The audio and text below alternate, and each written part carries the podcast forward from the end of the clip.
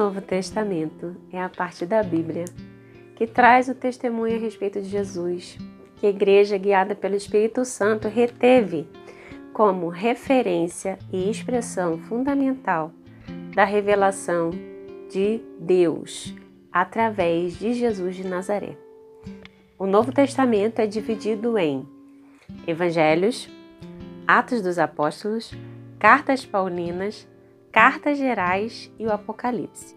Os evangelhos são quatro: Mateus, Marcos, Lucas e João. Evangelho é a palavra grega que significa boa nova.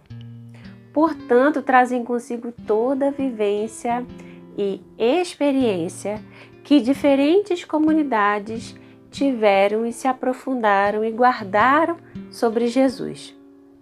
Mateus e Marcos e Lucas também são chamados evangelhos sinóticos. Sinótico significa no grego junto, por conterem uma grande quantidade de histórias em comum e na mesma sequência, e algumas vezes utilizando até uma referência da mesma estrutura de palavras. Já o quarto evangelho canônico, que é o Evangelho de São João, segue o esquema narrativo fundamental dos três primeiros, porém com numerosas diferenças do modo de organizar a sua matéria. Uma ordem diferente sobre a cronologia de Jesus, o modo de escrita, alguns gestos, alguma observância sobre os gestos e no estilo dos diálogos e discurso, ao invés de somente falar em parábolas. Os Atos dos Apóstolos. Esse livro foi escrito por Lucas, dando continuidade ao seu evangelho, descreve o anúncio universal da salvação segundo o mandato de Jesus ressuscitado, da organização das primeiras dificuldades da sua, das suas comunidades, né, das primeiras comunidades, também fala sobre São Pedro e São Paulo.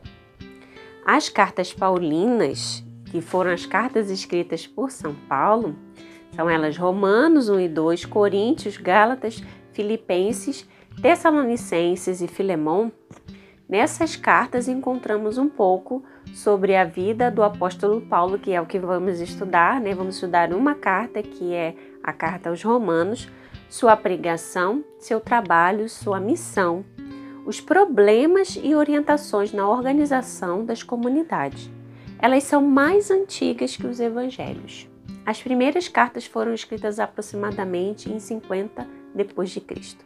As cartas pastorais são 1 e 2 Timóteo e a carta de Tito. São dirigidos exclusivamente aos líderes e pastores das primeiras comunidades. As cartas católicas ou universais são assim chamadas porque elas não se dirigem a um público específico, uma comunidade específica, vamos chamar assim, e nem a nenhum líder mas a todas as igrejas cristãs.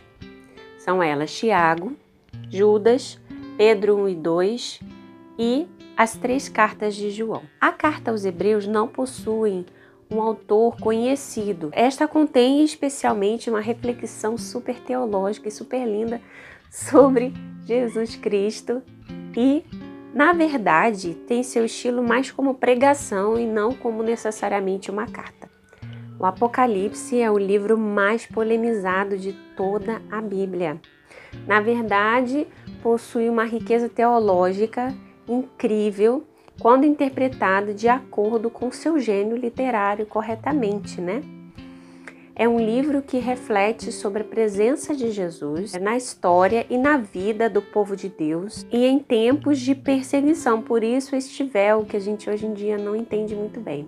A palavra Apocalipse significa tirar o véu, revelação. Esse é o último livro da Bíblia e foi escrito por João cerca de 100 depois de Cristo. Sua escrita torna-se um grande mistério porque trata-se de uma forma que era apenas conhecida pelos cristãos daquela época. Lembremos que João escreve durante uma grande perseguição e ele estava preso. Então, apenas os seguidores fiéis de Jesus Cristo entenderiam as cartas que ele poderia receber. Suas palavras trazem conforto às comunidades que esperavam a vitória em Jesus Cristo. Conhecer para amar e amar ao conhecer.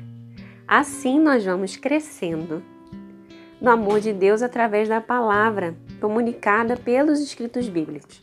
Não há como crescer no amor de Deus sem experimentar viver a palavra anunciada nos textos bíblicos. O autor principal da Bíblia é Deus. Ele fala através dos escritores sagrados e esses homens registram suas experiências de vida e de fé.